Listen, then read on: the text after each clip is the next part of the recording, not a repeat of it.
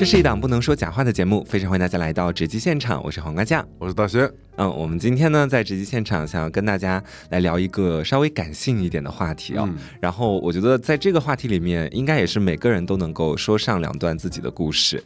对然后我们今天给大家请到了两位，呃，在我看来也比较感性的嘉宾，先来请他们给我们做个简单的自我介绍吧。Hello，大家好，我是库拉。嗨，大家好，我是杨洋。哦，今天算是我们直击现场和热辣 B B 机的一个精彩联动欢迎热辣 B B 对，让你蹭到了。大大呢？对，给两个巴掌打。我们把流量分给就是热辣 B B 机一点。对啊，分你一点吧。好了，我们回到就是今天聊的这个话题。咱们今天聊的这个话题，其实浓缩下来只有一个字，就是哭。嗯啊，为什么会想聊这个话题呢？我想先开个头，就跟大家讲一下，可能我自己在最近遭遇到的一些事情。嗯就是我最近整个心情状态可以说是天崩地裂，就我的生活其实没有发生任何的让我觉得不开心的事情，嗯但是呢，我的精神世界是一整个崩塌的状态。为什么哈？就是我在微博上面有发，前段时间的时候，我奶奶她在街上摔了一跤，嗯然后她其实不是第一次摔跤了，上一次摔跤呃很严重，当时又要不是有邻居的一个爷爷去救她的话，她可能说难听一点，可能现在已经不在了。老人摔跤是非常危险的。对，对然后他前两天突然给我打电话过来跟我讲说，我前两天又摔了一跤。然后我当下我就觉得特别的震惊和难过，我就问他怎么回事，他说不过现在已经没事了，就是有点淤青，然后就谢天谢地。但是我没有想到他接下来的一句随口的抱怨，会成为我接下来在精神世界里面一整个天崩地裂的导火索。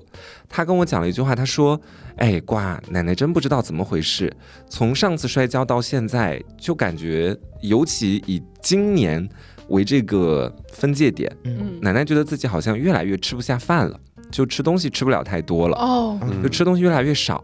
为什么这句话会突然之间让我觉得特别难过？是因为好像他让我清晰的看到了我面前的这个非常重要的人，在未来可能会有一天他是确确实实要离开我的。嗯在以前，其实我很清楚的知道这个点，嗯，在知道人。终有一死这句话之后，就会想到很多身边比自己年长很多的人，他们会离开我。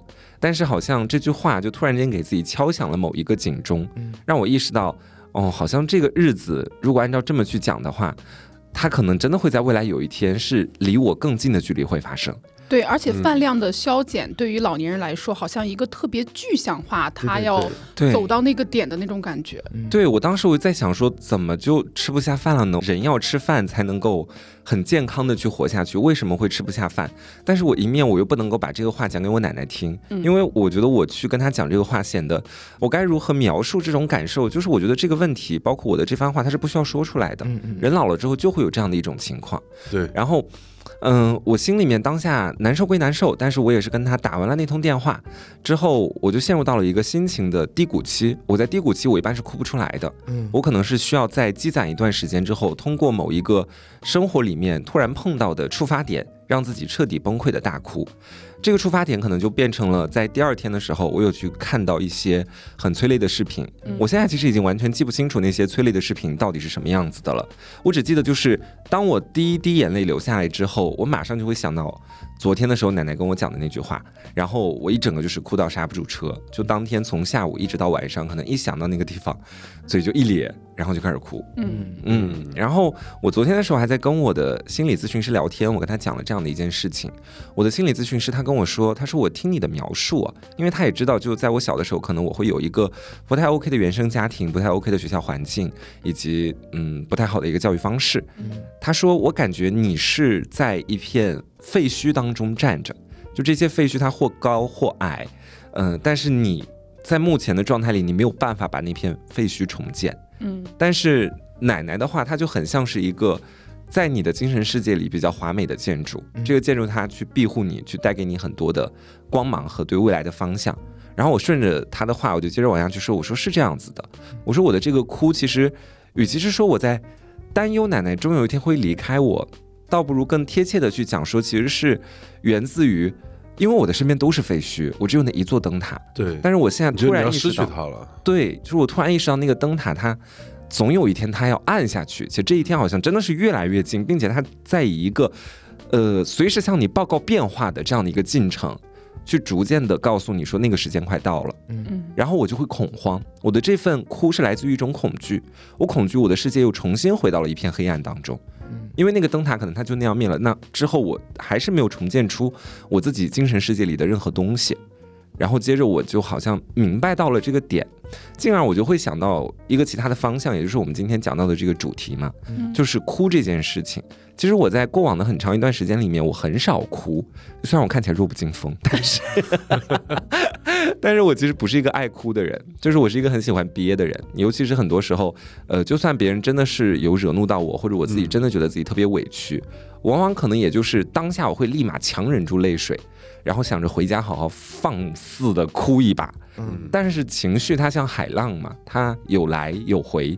等你到家里的时候，那个海浪已经退下去，已经退潮了，你是哭不出来的了。它还是在海平面以下了。对，它变成了一个暗涌，可以这么去说。那你平常自己就是在家里待着的时候，嗯，然后你会也是选择性的去压抑自己的情绪吗？还是说在家里想哭就哭？也不是，就是我也是属于压抑自己的情绪，哦因为我在家的整体精神状态是比较平静，我没有办法把自己马上调回到那个让我特别想哭的状态里面，嗯所以在家里舒服是舒服，就是哭不出来。我不知道你们有没有这样的困惑，你们上一次哭是什么时候我上一次哭就是跟样录节目，昨天、嗯，对，啊昨天？对发生了什么？就是我们会涉及到你们节目的剧透吗？啊应该也不介意在直接现场说一下没关。系，在这边 预热一下。了。预热一下，天哪！你们真的没把自己当客人呢，真的是。大家在这边可以下定金，在我们那边。就是当时我们是录那个三八特辑嘛，嗯然后就是有一个听众姐子提到了她的妈妈，然后我进而也想到了我的母亲。我们共同点是妈妈都离开了我们，不同点是她的妈妈还在世，但是只是去寻找自己了。嗯呃，我的妈妈是离世，她离世是为了给我创造一个好的一个生活环境，不要被妈妈的病所拖累。嗯所以说，但是他对妈妈是没有怨恨的，他非常理解妈妈。但是我这些年我遇到了很多事情，我就会想，哎，如果我有妈，会不会不一样？嗯就是我就是忍不住把我遇到的所有苦难归结于因为我没有妈妈。嗯，所以当时这种感觉。对，当时你有一个强大的落差，你觉得哦，原来人家是这样去理解和看待妈妈的，而相对于这样的情况而言，我的母亲是付出了生命，但是我仍旧对他是有怨言的。嗯就是哎呀，那一对比，你就会觉觉得，哎呀，我的妈妈明明付出了更大的代价，但她其实没有得到我的怎么说知恩吧？嗯当然，也可能因为她的这种选择，我也并没有获得更好的生活。嗯呃因为她走了，毕竟来了后妈嘛，才有了后面的一些打斗。啊，对，所以就是就是这种对比吧，让我觉得一方面我觉得我不如人家的女儿体谅妈妈，嗯，另一方面觉得我很为我的妈妈而感到不值。所以你当下的那个眼泪，其实是来自于一种对妈妈的打引号的忏悔，对，但是觉得我以前是不应该怪你的，在这些事情方面。对我感到很羞愧，然后同时我也觉得，不管我这一生活成什么样子，我觉得可能对我来说哈，都不是一份值得母亲付出生命的一个满意答卷。嗯我一直在想，那我现在过得值得是妈妈就是曾经啊、自杀，然后为我留下来的这样一个生活吗？嗯，那我现在第一次哭要变成现在，你别说了，你是我刚刚听你讲，我都想哭，这好很，我最近也是泪点真的很敏感，讲实话。下一趴好，你们热度到了。下一趴，下一趴，不然我也要哭了。好，那我来讲吧，我来讲。嗯、我就不说昨天我跟库拉录制现场发生了什么了啊。嗯我再往前推，是我们的团综录制现场，这个我也不讲了，因为大家会看到我们的团综，欢迎去关注我们的好比班啦。节目到底有多少怎么感觉我们赞助商？怎么感觉你们每天都在哭啊？哦，对，哎，好像最近确实哭的频率要稍高一点。然后再往前推的话，就是我看剧。就是其实我跟瓜有一点点像，就是呃生活中遇到一些给你带来悲伤的事情，不会当下马上反应过来，然后想要哭出来，有这样的一个动作不会，但是可能会在这一段时间里面它囤积。囤积在我心里面。当我看到剧啊，看到一些视频啊，好像突然触动了情绪堆积的那个开关，打开了一个缺口。对，啊全部宣泄出来。就是我当时看的剧是看《俗女养成记》，我我很喜欢看这部剧嘛，当时我在二刷。然后这部剧呢，它经常会描绘它的主人公和他小时候两条生活的线。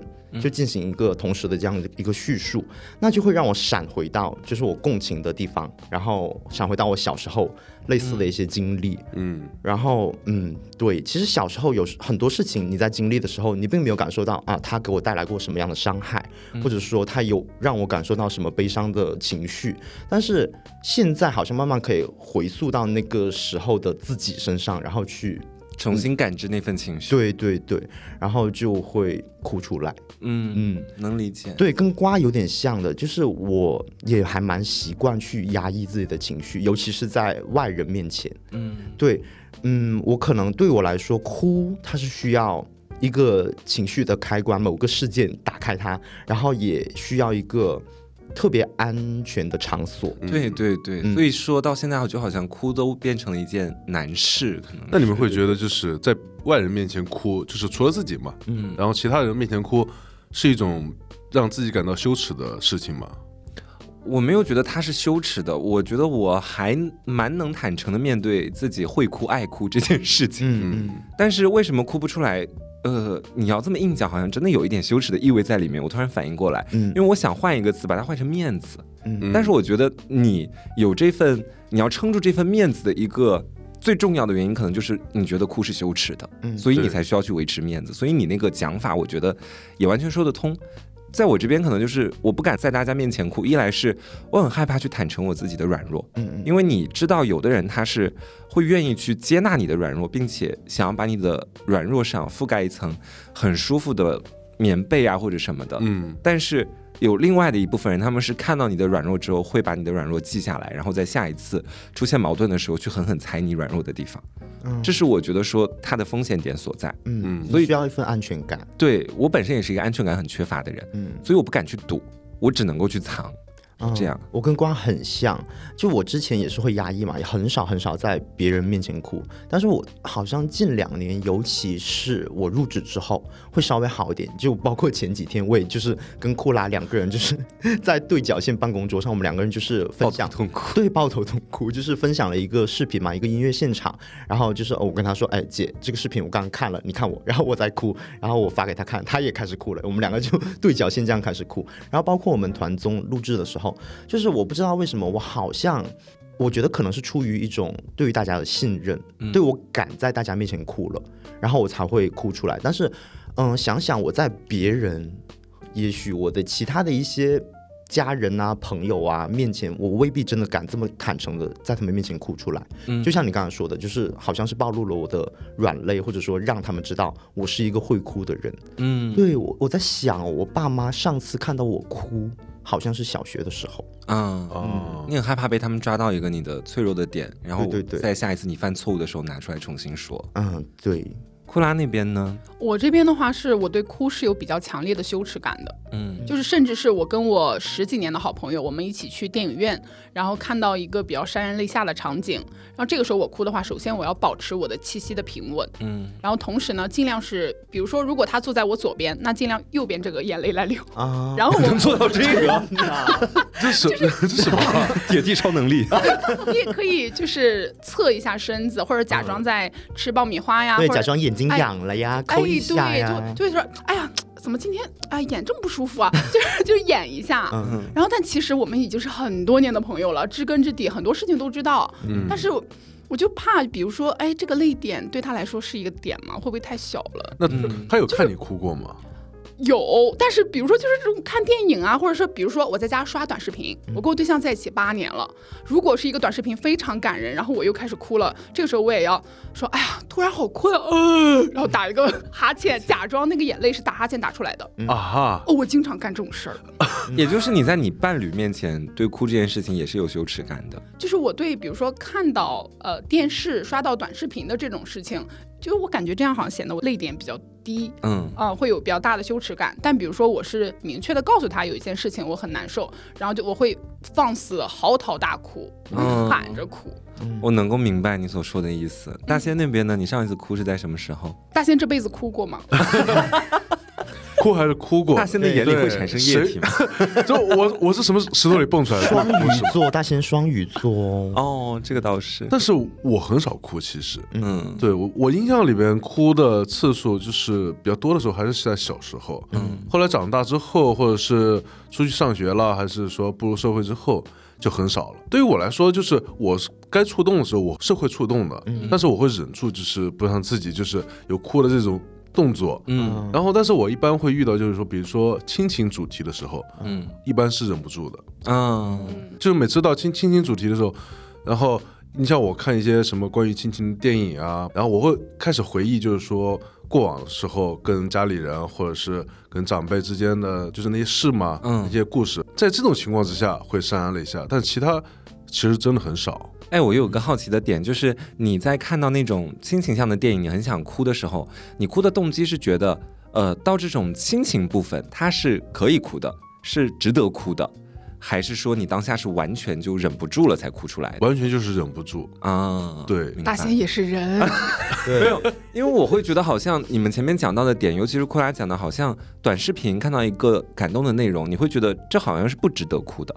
就是就我听你的嗯表述是，嗯因为感觉他好像是一个，就是他明明跟我不是说相关性特别强。嗯比如说电影，我们是不是已经看了两个多小时了？嗯那你是沉浸到这个故事里去了。那很多短视频它其实就是那一幕嗯啊、并且它可能是一个什么亲情的一个集锦，嗯就是你觉得这种东西好像它就是可能跟我以前工作有关，你就知道它是来赚流量的。啊，但是你忍不住，因为他讲的是亲情，讲的是妈妈。我觉得不管它是以什么就是形式展现出来的，嗯它总是会勾起你某种感觉。对对嗯对，我觉得短视频也是可以哭的。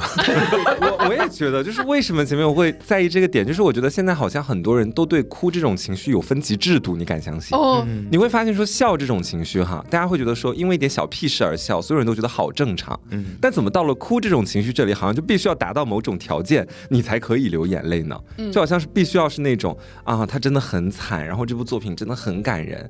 但是就好比我前段时间在短视频上刷到有一只小狗，嗯。然后它为了救自己家里面的人。然后它可能是勇于跟外面的恶犬搏斗，嗯。就是可能你看那个短视频下面的评论区，大家都在说啊，这只狗什么勇气可嘉什么什么的，嗯然后有的人还会打趣这个狗，去说它很可爱，但是你就是没有办法克制住。你在看到那个短视频的时候，我就流下眼泪来了，我就会觉得说这种情感它是很真挚的，它完全就不分那种大和小之间的那种区别。嗯。嗯，嗯然后我还有一个事情是，在我昨天去做那个心理咨询的时候，我好像有突然之间想明白一个点，就是为什么自己一直都在压抑哭泣的这样的一种情绪。一个是前面我们讲到的，就是我自己心里也会给哭以分级制度，就是我觉得说这个事情我可以哭，这事情一定要哭一哭，该哭了。嗯，啊，我才会说、啊、流下两滴泪来，然后彻底把先前那些我觉得不该哭的事情也杂糅到这次的哭里面来，一起给它哭个干净。我觉得一方面是有这个，另外一方面是昨天在进行心理咨询的过程当中，让我打开泪点的那个阀门啊，我觉得很奇妙。是一开始的时候，我就有跟那个咨询师去说，我说我妈她其实是有在我得了精神疾病之后跟我道歉的。就是她会觉得说是小的时候的教育太过严格，嗯对我有一个很严厉的管教，然后才会导致我在后面的精神方面出现一些问题。我记得特别清楚，那天晚上他们一开始先否认他以前把我打得很惨的这件事，嗯然后我嗷呜一下我就大哭出来。那天晚上，嗯然后我就跟我妈说：“我说你可以去说这个事情是你做的对，但是你不能说这个事情它不存在，因为我妈当时给出说法是我绝对没做过这件事情。”嗯这是一个更严重的事情。对，这很严重。然后我妈到后面就是可能看到我哭的那么崩溃，她可能也觉得她自己只是单纯忘记，但这个是给自己的孩子留下了很深的印象。嗯她就跟我道歉，她说如果妈妈真的做过这件事情，妈妈跟你说一声对不起。然后他也会在后面的时候，包括我不太愿意去接他的电话，每次他一打电话过来，我就觉得好烦，然后就会嗯打完那通电话之后，可能聊的只是一些家务屁事，但是聊完之后，我就会陷入到很低的低谷当中，慢慢我就产生了一种排斥情绪。嗯他有一天就爆发了，就问我说：“为什么一直不接我电话？你一点就是对于亲情的留恋都没有吗嗯？”然后我当时我就也很直白的跟他摊牌去讲说为什么我会不想接你电话，然后他跟我说他要改变他自己。他第二天发了条朋友圈，他早上五六点的时候出去走路，然后拍了一下那个路面，配的文案大致就是：今天又是全新的一天，我也要做全新的自己。天天天哪，就你知道，就是我当时看到之后，我没有办法去想象说他愿意为我去做这样的改变。他说他要做全新的自己，我就觉得说他是不是也意识到自己从前做错了一些事情？虽然他在当天跟我去。道歉说：“妈妈，如果真的做过那件事，跟你说声抱歉。我其实没有想原谅他，我讲实话，因为我觉得伤害已经造成了，请给我一个不原谅的权利。嗯，然后他说他要改变自己的时候，我那一下我是真的觉得自己心里面很柔软的那个部分被戳中了。我发现我这么些年来，为什么我一直这么压抑自己，有一个很重要的原因，包括跟父母关系为什么不好，就是我想要一句道歉，我想要一句就是你知道自己做的不对了，你改不改另说，但是这件事是我对你不对，我只想要这个东西。嗯但是我爸妈他们选择的方式是什么？是在之后的生活里，他们他们会默默的改变自己，比如说什么事情都随着我，而不跟我吵架，怕影响到我情绪。但他们没有想到，我要的其实就是那一句抱歉。嗯嗯然后在这个事件里面，我爸他是处于一个每每隐身的状态。嗯我爸他是属于那种他可能会默默做出改变，但是每当 cue 到以前的事情的时候，他只会说你小时候太调皮了，所以当时对你要有一些管教。嗯他就是在为自己申诉。嗯，我也没有办法去对他说些什么，毕竟他也是我的长辈。但是这么多年以来，我觉得我跟我爸可能在心里面一直有那一关没过，就是我想要道歉，他没给我道歉，就是我觉得这一关是我过不去的了，也是我现在我没有办法去给他发条信说爸给我道个歉，就 这这不合不合规矩，就是我没办法做到这件事情，所以我只能够选择在这些事情上面我。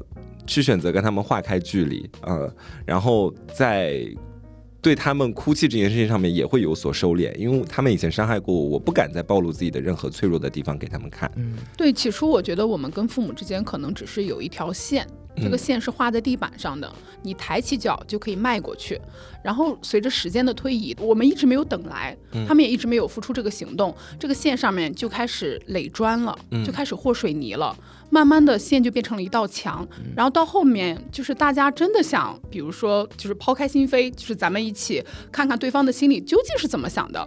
墙已经筑成了，你看不见对方。对你或许可以考虑砸墙，但砸墙跟跨线相比的话，是哪个更容易？其实一看就很清，楚。其实有些问题就是，如果你当下就是没有及时去解决的话，嗯，那其实两个人的确是会渐行渐远的。所以，所以我很讨厌一些就是什么春晚小品里，然后会演一些那种戏码，你知道吗？合就是家欢嘛，呃，就是大家前面有很深的矛盾，然后后来就是大家都解开心结，嗯哪有那么容易？站这不住脚。对，然后你又在一个合家欢的这个日子里播放，然后有时候我和后妈就坐在那里，然后就看那个母女在抱头痛哭，然后这个时候我想。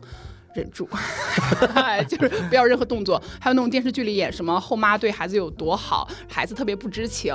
后来孩子有一天幡然醒悟，终于喊了后妈一声妈 这应该是不会出现在你生活里的剧情。啊！下辈子吧，下辈子考虑一下。你觉得他站不住脚是不是？对，对，然后昨天晚上可能前面我哭的那个原因，我前面已经讲了嘛，就是我突然讲到我妈，她愿意去改变自己，嗯，对我来说是会让我流泪的事情。但后面真正让我崩溃的，其实反而不是这个点，真正让我崩溃的是，在我讲完我爸的漠视，我妈的那种道歉和改正之后，我突然好委屈。这个委屈点是我很心疼我自己，嗯就我发现我从小到大我要的东西只是一个没有暴力的童年嗯和愿意倾听我的父母，嗯但是。他们没有做到这件他们应该要做到的事情，嗯而我为此纠结这么多年，同时我想要的只是那一句道歉，但是我到现在我都没有得到。嗯就是我突然觉得我这些年，我心里面的很多东西，其实它就永远原封不动的放在那个地方。我不曾体恤过我自己，我好像就是一直在面对着现在的爸妈、现在的自己，但我从来不曾回过头去看看当时的我想要的是什么，我究竟是什么样的一个情绪。嗯所以我就会觉得这些点杂糅起来，就会让人觉得特别的难过。然后也是因为在昨天的那个咨询室里面，我就是彻底很放肆的去大哭了一场，嗯我才觉得自己畅快了许多。就一方面我知道自己想要什么了，我要的是道歉，我要的不是什么其他的东西。嗯然后另外一方面是。我终于好像有一个机会可以好好的抒发一下我自己内心的情绪，因为生活真的不会给你太多的机会让你去大声哭泣的。嗯，我讲实话，我就印象当中有一个例子，可能大仙都不知道，就是大仙惹你哭吗？呃，不是，是 不是不是是是大仙对我做的一件事情让我非常感动，非常想哭，但是我哭不出来。哦，是什么样的？其实这件事情已经过去蛮久了，但是今天我在有意的回避这个话题。不过我觉得这个话题到过去这么久可以拿出来说，就无非就是当时我在微博上面发了一条自己穿裙子的照片啊然后可能下面会会有一些比较，嗯，我现在回看会觉得他们是在给建议，但当下我可能确实太迫切的想要穿那条裙子出去，我会觉得有不少人在阻拦我做这件事情，可我真的等不了。为什么？我觉得大家好像。嗯，那个当下的我会觉得大家不愿意理解我，哦，我明白。对，而且我觉得你可能发那张照片的时候，你本身发出去的时候心情就很忐忑。对我我是有一种忐忑感在里面的，所以当我没有得到我想要的一个答案，就很像是蛤蟆医生，蛤蟆医生，蛤蟆去看 心理医生，蛤蟆先生去看心理。什么东西啊？那本书里面写到的，我回到了一个儿童自我状态。嗯啊对，就是我会把自己的那个整体思绪带回到儿童那边去。儿童的情绪是什么样？就是我得不到什么东西，我会生气，我会愤怒。嗯，我会觉得那一下我就完全回到那个状态里了，所以我出现了很多攻击性的举动。然后这种攻击性的举动，其实在很多的其他的朋友看来，可能会觉得或无法理解，或觉得说你怎么可以这个样子？就大家对我的这些评价，我到现在我通通接受。我觉得说这确实是我做过的一些事情。但是我为什么说感动？是因为当时我记得在楼下大仙跟我聊天的时候，他有跟我讲到过，我知道从大仙的角度来说，他必然有一分心思是会觉得说，我做这样的事情可能对我自己，包括对他人对我的看法是有影响的。但他那天特别善良，他没有跟我提这些东西，他只是去跟我讲说，他说我能理解你的生气，我能理解你为什么会在下面以一个较为偏激的方式去进行回复。他说或许。在那个当下的时候，人是没有办法克制住自己情绪的。然后你知道我在听他跟我讲完这些事情之后，我当下特别想哭，就是你很像是那种一个小孩儿，就是你犯了一件大家觉得是错事的一件事情，然后这时候突然有个人去跟那个小孩去讲说，你做这个事情，他没有跟他去强调这个事情错在哪儿，而是去告诉他说。你的心里面或许是这么想的吗？你或许也有自己的一些想法和苦衷。他是直接从这个角度来去跟你进行对话的时候，我那一下就突然觉得自己等于说心被湿润了。虽然这么讲有点怪，但是就原本实际现场是湿润的。对，我会进入一个防御机制，因为我当下我在知道自己做完那件事情之后，我明确的知道它会对我造成什么影响，所以我会有一个很强烈的防御机制。这个防御机制就是。我现在做这件事情，我只站我自己这边，所以你们谁都别来跟我讲这些东西。嗯，对我觉得我也表现的很明显。嗯嗯，然后，但是当大仙以那样的一个方式来去跟我讲的时候，就是我原本那颗 像石头一样的心有了一丝松动。然后这种松动过后是什么？就是委屈。你好像终于知道哦，嗯，还是有一个人他会从你的角度去思考一些问题，然后跟你去讲说。这个事情你也有自己的苦衷，我那下觉得好像我可以哭了，我确实可以哭了这首，因为我的委屈情感可以抒发出来。就像是好多人，就是当这个事情发生之后嘛，所有人都在问，就是说都觉得在评价这个事情做的到底对不对？对，那可能只有一个人问，就是说，啊，你自己到底怎么想？你疼不疼？对你感觉怎么样？然后我就会觉得这其实是我当下很需要的一个东西。所以说那一次我当下也没哭出来，可能又是因为我们前面讲到的这个哭泣分级制度。嗯我会觉得说，嗯，在大仙面前这么大声的哭泣，哎呀，真不好意思，真的不好意思，就是因为那在我的传统印象里面，我觉得没有哪两个成年人就是见面突然开始抱头痛哭。我觉得自己那下哭会不会有点疯批？我担心他会以另外的眼光看我。是 觉得会跟大仙的关系变得暧昧起来。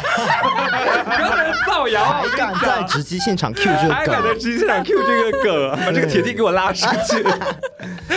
对，然后那天之后，我心里面其实是很感动，包括我到后面的时候，我去。呃，发了一条新的微博，就是大致解释了一下这个事情。我其实原本对这个事情我根本不想解释，就是我觉得我的那个防御机制让我不想去做任何回应，嗯然后我想让大家看出我的这种强硬感，嗯但是恰恰是大仙跟我说了那段话之后，我开始想要去解释一下。我觉得说，因为我会想，难保会有一些其他还愿意去相信我，或者愿意去怎么说对我仍存有好感的人，他们会像大仙那样去想。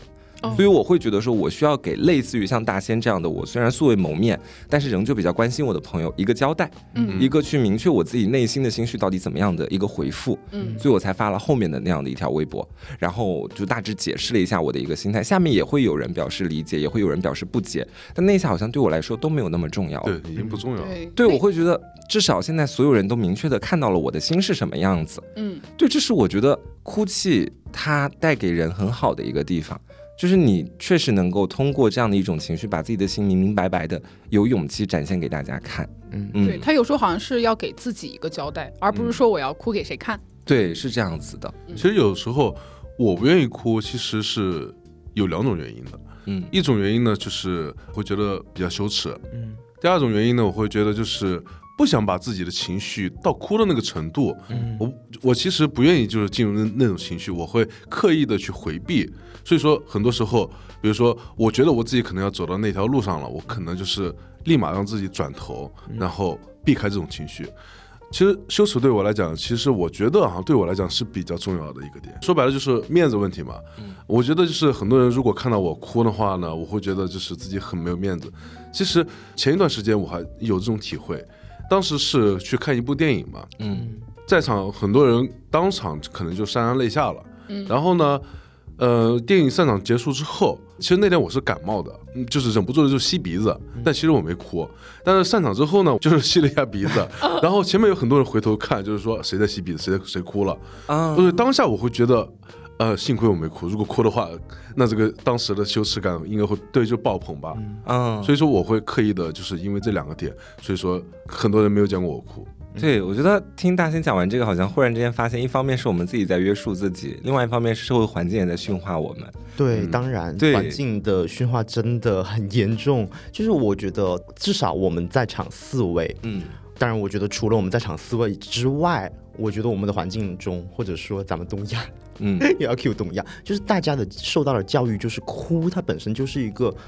不怎么被允许的事情，它本身就是一个值得让人觉得羞耻的事情。我们本身被教育的情感表达就是含蓄的，就是觉得在外人除了自己以外的人面前去表达出悲伤、感动，或者说喜极而泣之类的，会流出眼泪的这个情绪，都是不对的，对都是值得羞耻，都是不成熟的一种表现。对。对他们就会觉得说，一个情绪稳定的成年人应该每天就是像一个那种脸完全不会动的人一样，展现在所有人面前。有一个词叫“爱哭鬼”嘛，这种形容词。嗯嗯，那你们觉得“爱哭鬼”它难道不是一个贬义词吗？就在世俗来看的话，嗯，我觉得这样的词可能在潜移默化之中限制了某些人哭的权利。对，对太多这种了，男儿有泪不轻弹，，对，爱哭鬼。嗯，然后就是觉得你这么容易就哭，你是不是在生活里面特别脆弱啊？你怎么因为这点小事你就哭呀？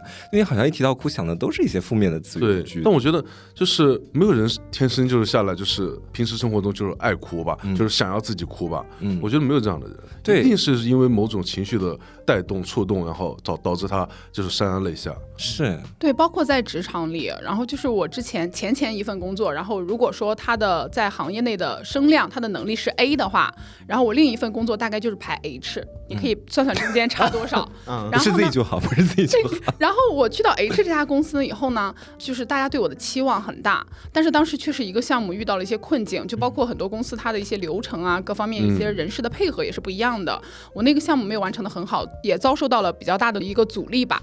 然后当时我就觉得，呃，自己很对不起，就是 H 这边公司赏识我的人，我是很担心自己让别人呃信任你的人、认可你的人有那种失望的感觉的。我觉得这种感觉就是像吞噬我会杀了我一样难受，我就会忍不住的想要去证明自己，我特别担心别人对我失望。然后在那个总结会上，我就没有忍住哭了出来。然后哭了出来以后呢，这个事儿好像就突然变得闹大了。啊，就在公司大 大会上，天啊，你知道那个 A 公司来的人吗？他哭了，他在会上哭了，天呐，就开始就是这种声音。然后包括我之前为这个项目做的所有努力，就是因为我那两滴眼泪就荡然无存，就是我变成了一个情绪化，然后我我哭，我也不符合我的年龄，不符合我来到这个公司给我的奖金也好，工资也好，包括我的 title 也好，就好像因为哭这些都被抹去了，因为对哭所以我不配了。我觉得哭这个事情在职场里啊，我觉得还是一个挺敏感的事情。嗯，就如果你在就是说一个公司里边，然后表现出你是一个平时爱哭的人，或者遇到某件事情你就哭了，就是给其他同事或者给公司留下的印象，可能就只是就是在职场里啊，就只是就是说你抗压能力差，啊。嗯，对，我觉得很离谱。我说真的，这公司有个指标是要检测抗压能力，这真是对，就包括你后期，你哪怕你做的就是再好再大，嗯，这个东西好像是是我什么生命中的一个污点，你知道吗？嗯就它可以上升到这种地步。就包括我们当时也有一个高管，他应该是在更高管那种会议上，那种也是我们这种等级的人参加不了的。然后他在会上也是因为一件事情哭了，就是简单来说，就是他带出来的一个账号，然后这个账号的出镜的那个人。不认他的所有劳动成果，嗯这个号是他一手做起来的，然后那个人不认，我觉得这应该算是很大的事情了吧。嗯，然后对，然后他确实在总结会这上，多委屈啊！对呀、你你知道多少个日日夜夜真的是三四点很正常睡睡觉，然后都是心血对啊。一直在忙这个事情，然后出镜的人只是负责出镜而已，所有的策划、所有的主题什么的，可能都是人家做的。然后他说我不认，就嗯，这些都是我自己做的，跟团队没什么关系，我也不知道你们在帮我什么。就这种话说出来，谁能不哭呀？我们给他两个巴掌啊，先给他两个巴掌再哭。然后他，对，然后他在那个会上哭了。其他人一方面是嫉妒他把那个账号做出来了，另一方面也在看他笑话。你做出来又怎样？人家不认哎，你还在这哭。天，更多的人是这样的心态。天哪！我作为我不是跟他同组的人，但是我听到这个事情，我心底一片悲凉。嗯，对，这就是我讨厌职场的原因。我就是职场里面很多人都是在等着看别人笑话。对，对看笑话的心态真的很害人。而且这个笑话里，哭就是头等大事，是哭就是头等大笑话。但是我觉得从一个公司的，比如说这种评测的制度上来讲，嗯哭也应该被纳为一个很正常的事情啊，因为公司它考虑的是一个人的抗压能力嘛。嗯你长时间不让一个人哭，我觉得这个人的抗压能力是会越来越弱的。对我个人真的是这样觉得的，就是你把一些心里面的委屈跟气全部都放在心里面，它慢慢就会变成压死骆驼的那根稻草啊。嗯，对吧？就是你到后面你不能哭，就那根弦就一直绷得很紧，随时都会断的。相反，我觉得当你碰到压力的时候，你稍微哭一下，抒发一下自己的情绪，把你的那种抗压能力再拉回到一个正常水平，这样你才能够坚持的更久。但是哭这种行为在职场里边，很多时候它就是被认定为就不稳定，因为你如果对你要想升迁，或者是成为领导，或者是想要在工作中持续的输出某些东西价值，那你就是必须得是稳定的人。天呐，对，就是你不能哭，你一哭了就，比如说你是一个情绪化的人，你可能在某一个关键节点，然后你突然请假或者辞职了，那在公司看来可能对自己是一种伤害。那我我觉得大部分公司它走的都是这种逻辑。嗯，我真的觉得大家开企业的稍微去研读一些心理学的常识，怎么说？真的，他们在哭的时候，他们是不会分析原因的，哭对就是哭，他不会分析你是因为工作的压力大哭，还是说你纯粹是想为了公司争取一些权益。就包括之前我们就是第二天可能这个事情就要呃对外宣发了，呃突然就是属于一个品牌方违约的一个状态，那我是不是要为公司争取权益？我是在跟品牌方 battle 的时候 battle 到晚上大概十一点多，去他们公司大门口哭。然后，然后当时我确实哭了，但是哭了以后呢，大家对这个事情的定义就是你情绪化，你 你到现在为止，你还会因为这种事儿而哭。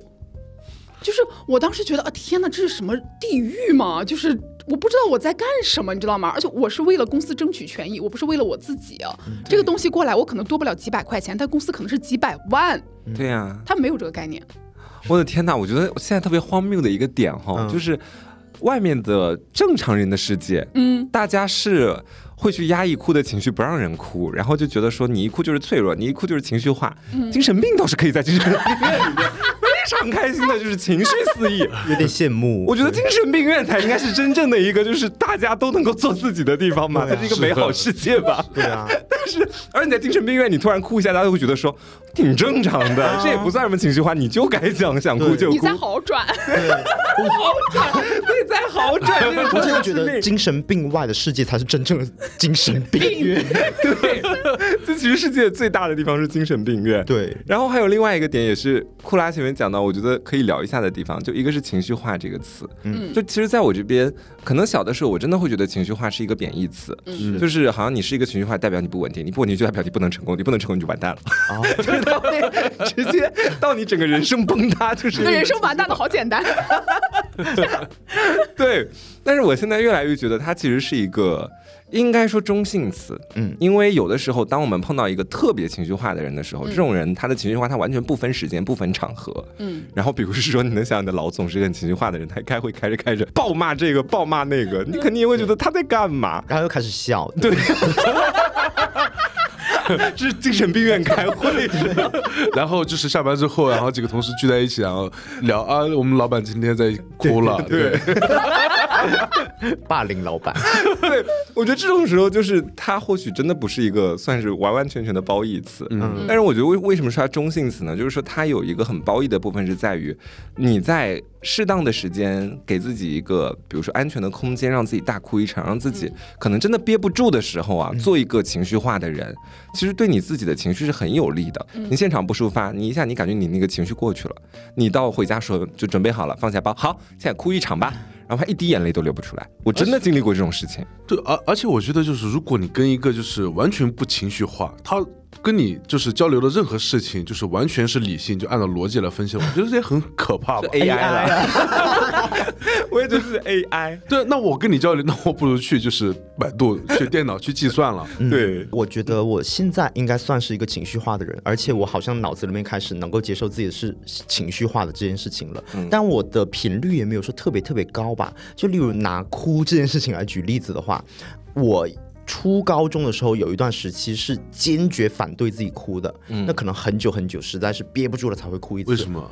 嗯，不知道啊，就是前面说的呀，就是会以哭为耻啊。哦，嗯，对，然后到现在大学到现在，我可能哭，我有一个自己特定的频率和周期，大概就是，嗯，再长再长，长不过一个月会哭一次，就跟来月经。一样。对，嗯要有自己的姨妈期。对，然后，嗯，如果说我超过了这个周期。没哭，但是我我也不会具体去记这个时间嘛。嗯但是超过了之后，我会感觉哪里怪怪的。然后假如说两个月之后，突然在哪一天哭了，然后突然发现哭完之后好舒服，真的哭完好舒服。好舒服，我不知道是心理学方面的什么知识啊，反正就是很舒服，一身轻。然后回头一看，哎，原来已经这么久没哭了。嗯，是这样。然后还有另一个也是前面库拉讲到那个点，就是对“强大”这个词的定义。对，就很多人对强大的定义，就像我们前面说的，你要像个 AI，你要就像一台机器一样不停的运转，你不能有任何情绪化的举动。嗯但是我觉得人他不哭，他怎么强大呢？我个人是真的这么觉得的，因为回味我曾经每一次很剧烈变化的一个成长瞬间，嗯哭它都是里面必不可少的一环。嗯，就是我一定是在某一个时刻，我觉察到我自己真的很不舒服，我就是想赶紧逃离这个环境，或者是要对自己做出一些改变。那我可能在当下，我要不然是委屈，要不然是愤怒，然后这种被大家视为消极情绪的情绪，就很容易导致一个最终的结果就是哭。嗯，然后我必须要经历过那一次哭之后，我会冷静，我感觉我自己卸下了重担，然后我才会开始思考啊，我接下来我该怎么去面对我接下来的生活，去做一个什么样的人。我觉得他反而是一个就是很好的状态，你肯定是越哭越强大的。嗯但现在很多人就是强一步到强大，但中间就是完全把哭就踢到强大之外去了。嗯，我觉得这是对“强大”这个词的一个错误定义。咱说，嗯，就我觉得也跟一 跟一些影视作品也有关系。嗯就你看很多影视作品里面渲染出来的那种形象，就你如果说哈、身边的，比如说很多臣子说哦他是一个好强大的人，然后下一秒那个镜头摇到他的脸上，你就看到一张国字脸，对，怒目圆睁怒目圆睁。是那种坚毅的表情。对，一定要坚毅，不能笑那一下。对，而且有时候我就很纳闷儿，就是为什么不能，比如说呃，一个公司它无论是员工、领导，包括领导的领导，嗯咱们就是这个事儿很难，咱一起哭，然后哭完以后，咱把这个事儿干成。呃，这不就是我们吗？就是就是你情绪在一起，嗯劲儿才能在一起，能力才能在一起，事儿才能成。嗯然后现在更多的时候是我在我下面的人面前装逼，然后我的领导在我面前装逼，大家都是就是大冰山套小冰山，跟套娃一样。然后实际情况是，当你有一天终于因为一个什么原因跟你的领导亲近起来，嗯你才发现。领导的原生家庭也是不太好的，领导也有领导要忧心的事情。对虽然领导整天，比如说我们之间以前有过什么摩擦，但其实你发现，其实大家的生活都一团乱麻，都是在互相面前装而在演而已。嗯对大家都是人，好累，就那一刻，你突然有一点共情他，同时你又觉得为什么我们不能早一点啊，把这个窗帘拉开？嗯，然后那个时候我就会觉得，嗯，但其实下一次再开始的时候，你还是会开始装。对，嗯，对，所以这就是为什么那天我们录团综，就大家都哭成一片，就真的是听曲蛙声一片的时候，我那时候觉得啊。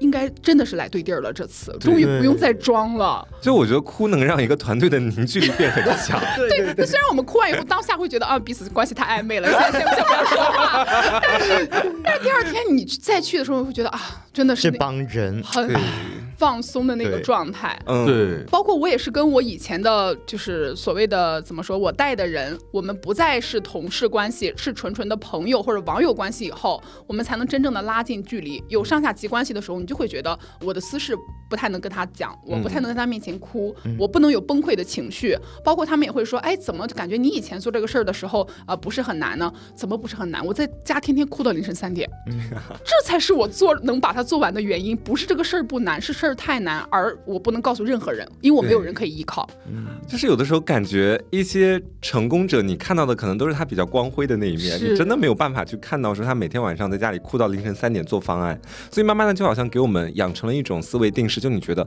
嗯，成功一定就是要一直坚持不懈的努力，然后中间不能哭，这样的话会影响你的效率。但其实你怎么知道别人成功的路上到底摔过多少跟？对，我们就觉得他们都是那种呃零下二十度可以在床上五点凌晨五点弹射起床，然后开始健身，然后开始读书，开始背英语单词的那种人。然后每天吃饭的时候，那个嘴就跟个秤一样，哦，二百五十克 吃够了。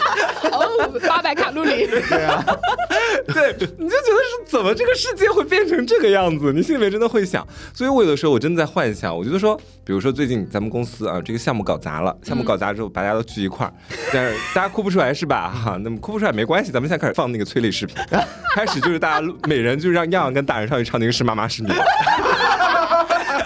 而且视频有什么友谊像、亲情像，还有宠物像。对，就精准打击每一个人的泪点。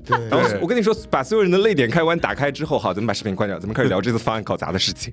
然后之后，所有人的注意力都会在啊，我这次做方案到底有多不容易，我很努力了。最后发现大家都很努力了，可能这个导致方案失败的原因就是中间的某一个老天安排的一个东西，它出了错误，没有任何人能左右它没。有缘分而已了。对，没有缘分而，已。而且那一刻，因为你打开了自己，所以你可能就是不太好意思互相给同事泼脏水了。咱咱终于能够正视哪些是因为自己做错了。你总不能就是一边在那边哭的稀里哗啦，一边说都怪他，都怪那个现在在哭的那个人怎么怎么样，你很难做到这件事情，因为大家那时候都是在展现自己很脆弱的一个地方。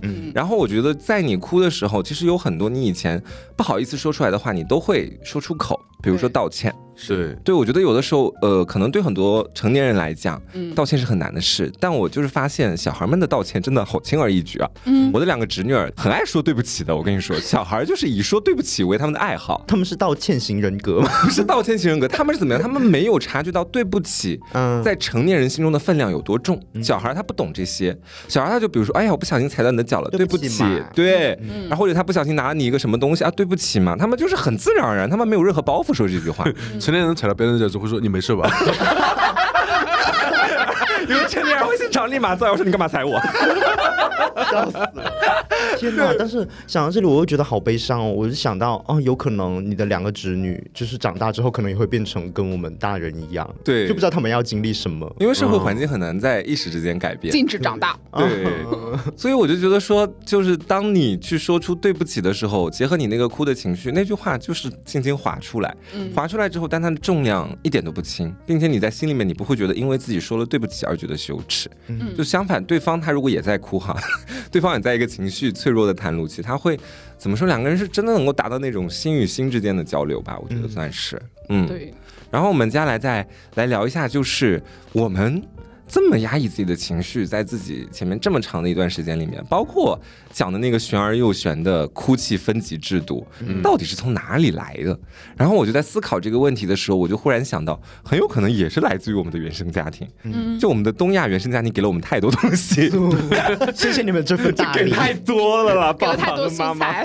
对，就是我其实很少看到我爸妈哭，我妈哭，她是她会背着我哭。就是她偷偷哭，然后被我发现了之后，还要佯装就是没有哭，因为在她心里面的那个制度真的很严格。嗯我妈以前就属于那种，她有个很好的闺蜜，两个人就真的就是，在我看来那一下让我看到了不一样的我妈。因为我平常我觉得我妈在生活里是一个打引号杀伐果断的人，她如果跟人撕逼是真的会在大街上就直接开撕。然后你知道当时她跟她闺蜜就是，竟然要互相给对方写绝交信啊。对，但是不是手写，就两个人互相发短信写绝交的事情，然后在绝交信里很仔细的去写说这一路我是怎么怎么为了你，但是你在这件事情上你们是没有站在我这边，然后这边再回一封绝交信回去说我没有没有站在你那边，我是怎么怎么想的，然后最后两个人竟然达成一致要绝交。啊，对，我觉得不是两个人好了吗？没有好，就是我妈就是绝交的心很果断，我刚才已经开始磕上了，怎么没有 怎么真的绝了？她觉得就是绝交这事儿要做，但是我在绝交之前一定要让你知道你错在哪里，这是我妈的一个，哇这是我妈的一个干事风格。她闺蜜也是这种类型的人，她闺蜜也是一定要不是是闺蜜呢？对要玩在一起呢，互相很爱让对方知道你错在哪里他们。的 MBTI 可能都一样。对，然后我当时看到这，我大受震惊。然后我其实是呃只看到了文字，但是中间的时候，我突然想到前段时间我妈状态一直不太好，然后有时候她会把自己关在房间里面。我有一次进房间的时候，就看到她突然一个机灵，开始用手去抹自己的那个眼睛。嗯哦然后我当时没有多想，因为在我的心里面，我妈没怎么跟我哭过，我以为她不会哭。然后就是后面我看到那封绝交信，我说妈，你们怎么还写绝交信啊？嗯，然后我我妈就说你别管，然后我就跟她讲到底怎么回事，跟我讲讲看。她也挺需要一个倾诉对象的，嗯因为她其实当时还没有上班，她做家庭主妇，嗯她的生活其实除了我，我爸就是她的那个闺蜜。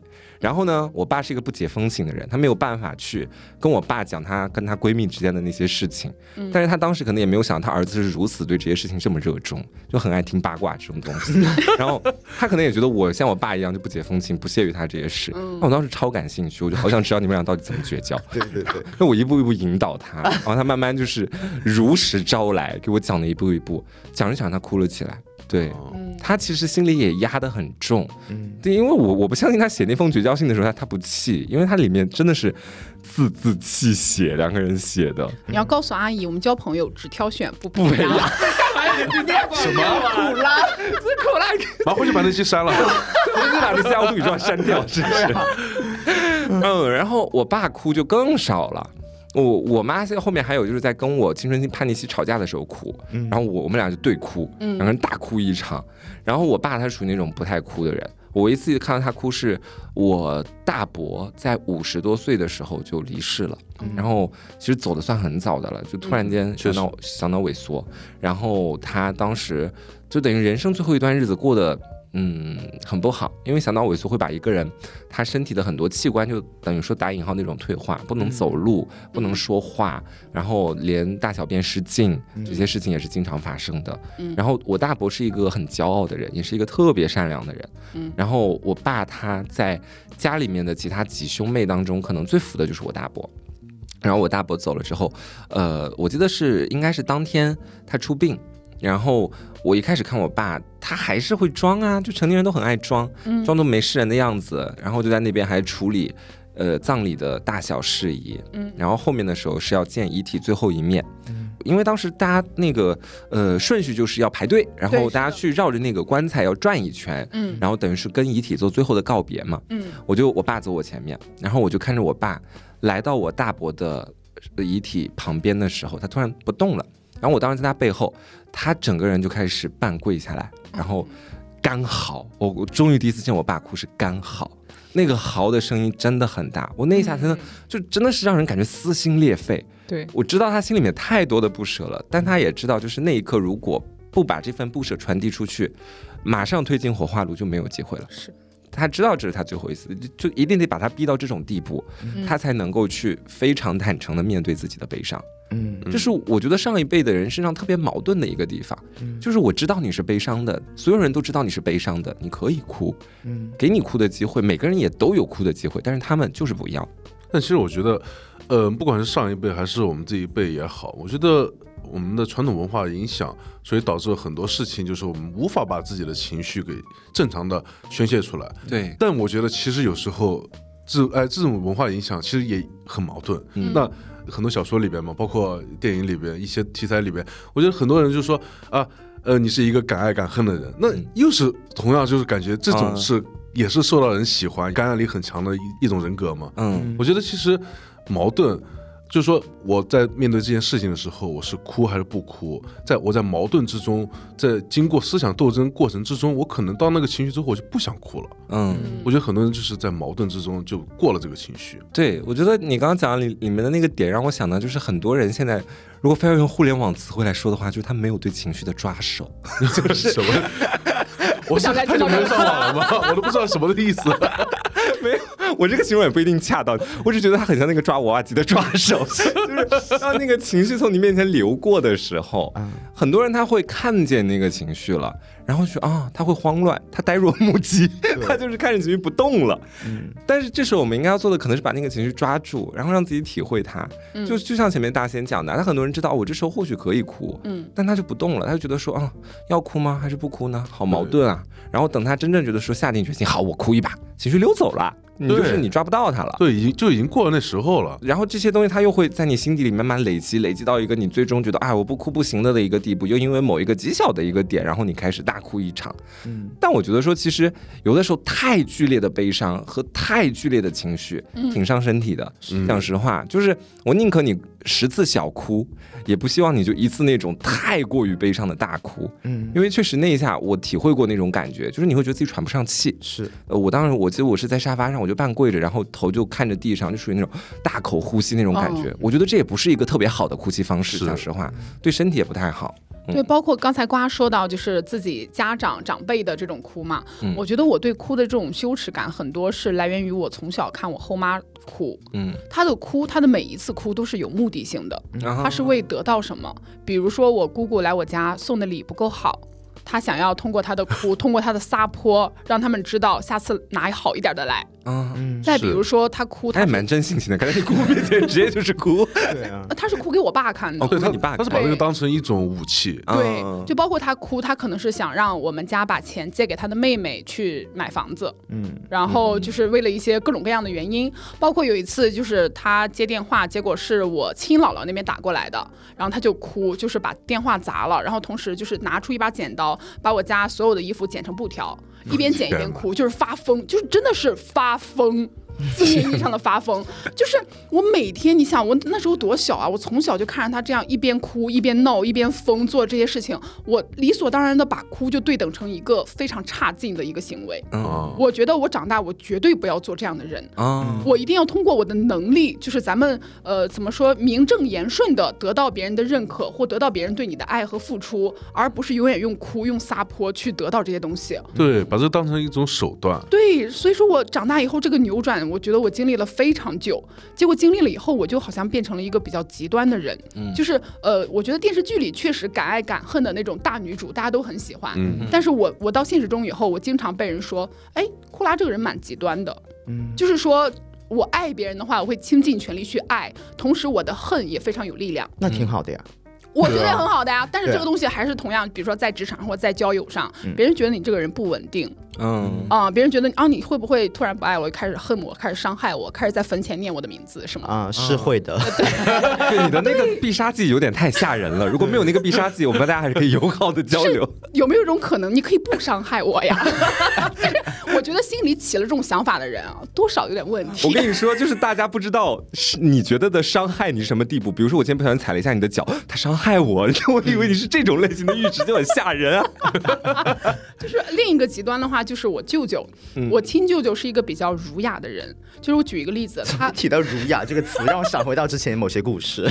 他温润嘞。他开车到现在二十三年了，嗯，没有一次违章。哦。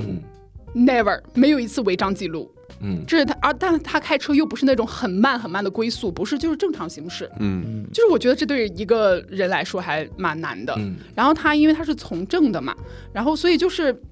他会有很多情绪，我不知道是不是因为高知高学历外加他那个圈子的原因，这个情绪的外泄好像也是不允许的。嗯，就包括我姥姥去世的时候，因为瓜刚才讲到他大伯去世那个画面，我脑子立刻就想到我舅舅当时，就是我舅、我舅妈、我哥、我，我们四个去上坟去见我姥姥最后一面。按说我是一个最后才加入回到这个家庭里的，我之前不是流离失所了吗？嗯，哎，我舅、我哥两个人都是一样的类型，一样的职业。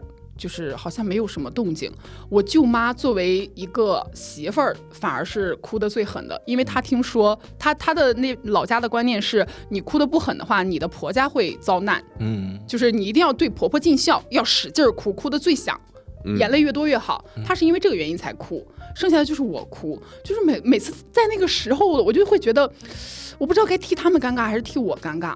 因为常理来讲的话，你是他的儿子，你是他的孙子。我小时候没有得到我姥姥一点照顾，因为我们是长大以后才相认的。嗯他俩就是在那边像正常的，他们像墓地的管理人员。嗯，哦，就是拿来这个纸儿，然后说，哎，在这画一个圈儿，哎，不要往那边弄了啊，以免引起那个什么什么山火啊什么的。它是有固定可以焚烧的地方。就好像跟现场的这个事情跟他无关。对，然后我买了一束花的话，就是他就说，哎，那个这个花摆在哪里，就是在布置，像一个什么策划公司的人员。嗯，我每次在那个场景的时候，我都觉得很荒谬。嗯，嗯，我有一点为我姥姥感到不值，倒不是说眼泪一定等同于孝顺，等同于想念，而是我觉得我们现在又没有在上班，这是一个墓园，你是在送你的妈妈、送你的奶奶走，我觉得你应该可以表达一些情绪吧。嗯，当然，他们可能也有他们的一些各种各样的原因吧。嗯，嗯，我真的觉得大人都是这样子，而且我觉得有个很可怕的点，就是小孩子真的会习得大人这样的一个情绪表达方式。嗯然后我是想说，我这边的感受就是，maybe 你没有办法去选择大人怎么对你，毕竟你当时你还小。嗯但是我确实是还蛮希望大家现在至少可以告诉自己说，你有情绪是 OK 的，就慢慢的可以去培养自己。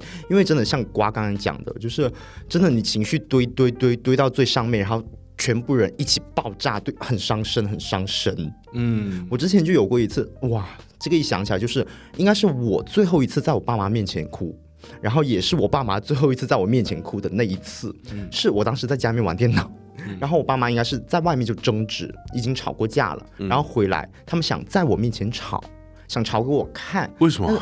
因为嗯他们就是想在孩子面前争个理嘛，想让孩子站在自己这一边。哦，那其实他们当下其实他们情绪是涌动的，非常大的波澜。但是他们在我面前的争执的时候，他们是笑着争的。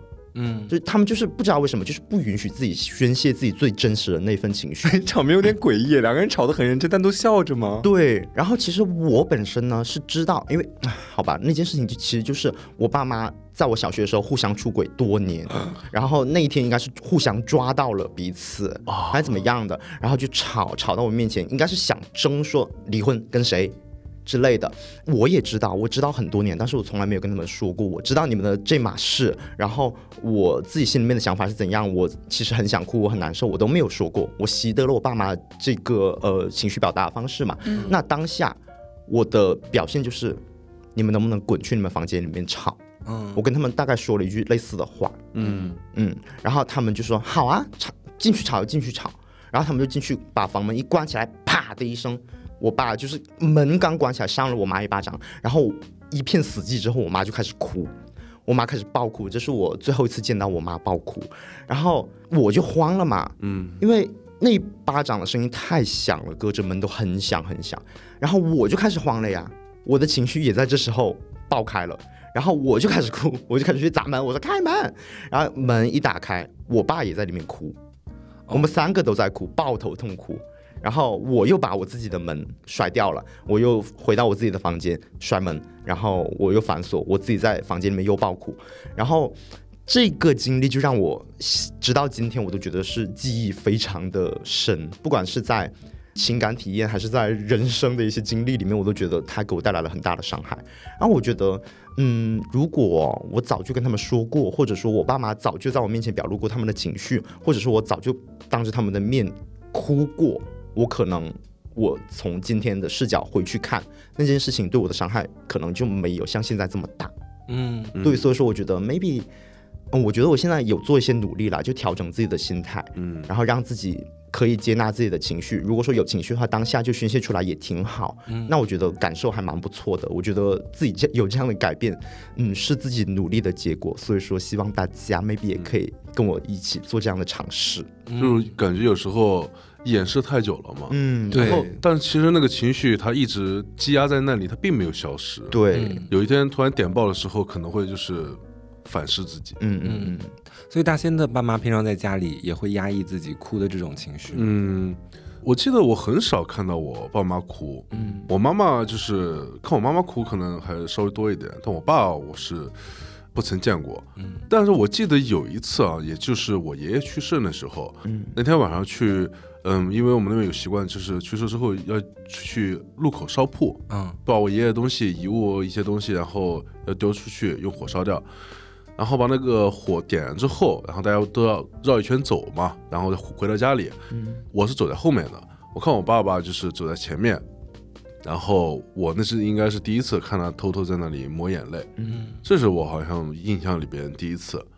然后呢，其他我其实没有太见过，嗯，嗯，可能就是说我的性格可能是不爱哭的性格，呃也会受他们的影响也是会受他们影响习。得了。对，这就是一代一代传下来的，我个人感觉。对我听大仙说完，我突然想起来，我们那儿是一种说法叫“孝子不大哭嗯”，越孝顺的那个儿子，他是要招待前来祭奠的一些宾客。哦就是人家来给你家帮忙，你要把人家吃的，哎，吃什么喝什么伺候好。对，要招待好。对，就包括去人家，我们不是通知每家每户，就是家里啊，我们有人去世了，你需要磕头的嘛？也是，就是磕磕完头以后，你要哎喝什么茶呀？哎，老叔抽个烟吗？你就立刻开始就是旋转这些事情，你的脸上不能有那些表情。包括当时我大哭，呃，我我爸爸不哭的时候，就当时奶奶去世了嘛，大家对他说，哎呀。你爸真是个大孝子，就是说，哎，这个流程做的特别好，把大家包括什么什么大巴车来啊，怎么接、怎么走、怎么送啊，都弄得特别好。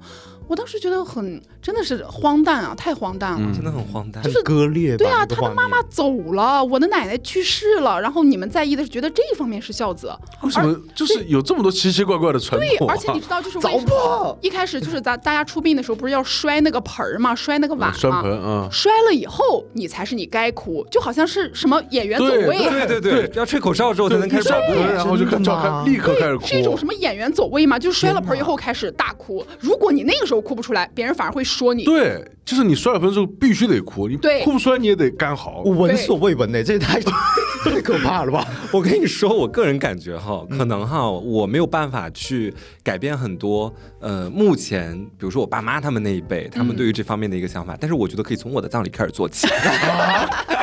咱们就是说，我的那个葬礼，我刚换位思考了一下，在库拉讲他那个什么事情，就是什么孝子不大哭的时候，嗯，我要是就是如果是我终有一天要离开，然后那个上面躺着的是我的尸体，孝子必哭，我我 孝子给我大声哭，我觉得就看他不哭，我很想给他两个巴掌。你们说我哭大声点，爸爸没扇你吗？搞什么啊？对，我应该不会有孩子，但假设我有孩子的话，我真的很生气。我会，我说我养育你这么多年啊，我今天在这上面，我在那儿躺着，我走了，你不哭，对啊我说你还真不哭，老子也不死了。对，我说你说什么成熟，在这个地方真我的是，头七就会来找你。我我等着，我跟你说不哭不死。对，老子老子今天就不死了，我今天教育你。对，而且我跟你说，现场所有来看我的人，从进门开始就给我哭，干嘛不哭啊？我觉得很多事情就是必须要哭一哭啊，而且我觉得你不耽误，就是我始终觉得，凭什么说一个人哭了还不能操办其他事情啊？你不能一边就是哭了，一边说叔来根烟，这话不也能说得出来吗？你给他递根烟，你也能哭着说啊，这很多怎么就不能跟哭兼容了？我真的很不爽。然后还有一个点是，我觉得说哈，如果我们真的要开始进行这个哭泣改革运动，我真的觉得把哭跟这个笑两个情绪，把它放在一个同等的位置上。比如说，大家都很想让自己笑得好看，怎么从来没有人想让自己哭的也好看点儿呢？就是我觉得哭反而是更暴露你面部缺陷的这样的一种情绪。天哪！哎，我想到前几天我们拍团综的时候哭，他们说我哭得像悲伤的。是库拉说的，是不是？是不是库拉？我好像记得。还哭泣羞辱你，对，你霸凌我要我。哭完，他的双眼皮有一厘米宽。就我觉得大家不是平常喜欢对着镜子去练习怎么笑吗？现在也对着镜子练习怎么哭。我觉得咱们这个要同步进行，其实，因为我真的发现了，就是我我不知道你们有没有这样，可能是我知道人在哭的时候，这个面部表情管理会崩坏。嗯，然后所以以前每当我想哭的时候，我前脚刚一嗓子嚎出来，后脚我就会疯狂的在把自己的两个嘴唇往下压，嗯，就想让自己的嘴抿起来。我不希望自己张嘴大哭，因为我觉得那样很不好看。嗯，就当然我在哭的当下不会考虑这些问题，往往是哭完之后复盘才会开开始考虑到这些问题。怕嘴里拉丝是吧？对，然后昨天晚上的时候，我去跟那个心理咨询师聊天，然后我就那一下可能我也很沉浸，我就是很悲伤，我悲伤到某种地步，我没有办法顾及到什么以前想到的什么哭要哭的好看一点，我就是嗷嗷大哭，就张着个嘴巴在那儿嚎，嗯，然后我就是属于那种我哭到后半段我稍微平静一点，我想到哦还是要表情管理一下，然后我接着想哭的时候，我就会把我的两个手盖到我的脸上，开始嚎啕大哭，嗯，就是我觉得把手盖脸上这个方法挺好的，就有的时候可能你看着你在大哭的时候，你一睁眼，你看到对面有个人就是在看着你，他没有哭，你会觉得怪怪的，你会觉得啊，那我现在收敛一点。但是如果你用手把自己的眼睛盖起来的话，你睁开眼看到就是一片黑暗，然后就会觉得哦好安心，可以接着哭。哭，演练痛哭。对，就接着继续哭。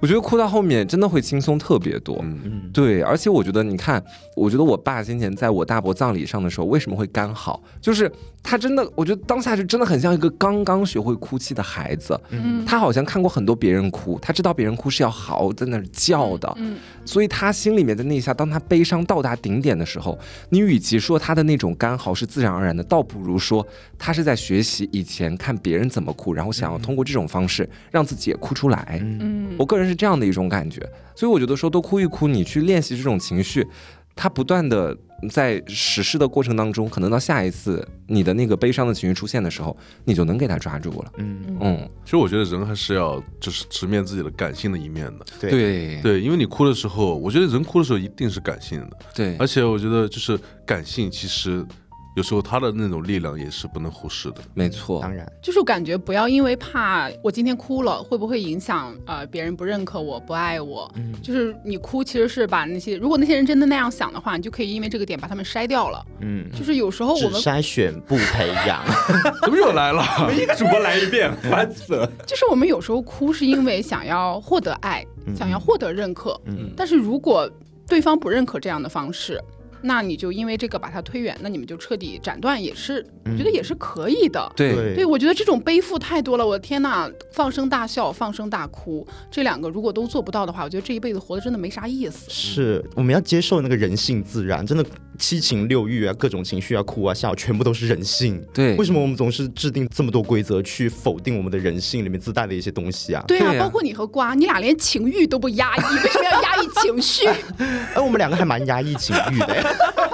果真吗？而且我个人感觉，其实前面大家讲到，可能都是比如说在某段关系里面，我知道有不少的人他们会给我投稿说啊，比如说我跟我对象分手了啊，可是他真的是个很好的人，我真的很想哭，我们的这段关系或者怎么怎么样，我觉得说这也可以理解，但是我还有另外的一条思路，呃，比如说跟对象分手之后，他哭可能是对这段感情的不舍，但是我也希望你流几滴眼泪，给的是你在这段感情里自己的付出和努力。嗯，就其实你是要去看到自己的一些不容易，嗯。你对自己产生了一种我们说打引号的怜悯的这种情绪之后，嗯你才在那个时刻，我觉得算实现了某种意义上的爱自己。嗯然后你可能会想要尽快把自己从分手的或者其他的一些悲伤情绪里面走出去。对，嗯，好，我们今天也是跟大家聊了很久啊，就有关于哭的这样的事情。不管怎么样吧，我觉得这个哭泣改革运动真的是迫在眉睫。嗯希望大家在你情绪到了的时候，你想哭就哭出来，对，你就跟着自己情绪走。对，想笑就笑出来，咱们就是把他们平等的看待，哭没什么好羞耻的，笑也没有多么的光荣，就是。就别别比个什么谁高谁低，怎么说？好，那如果你对于本期的节目你也有一些想说的，或者关于我们聊到的，比如是说你的父母在你面前哭过吗？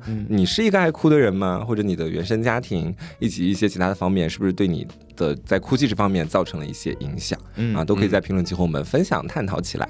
那我们本期的节目就是以上的这些内容，有缘千里来相会。无缘直击争锋队，我们下期节目再见喽，拜拜，拜拜拜拜拜。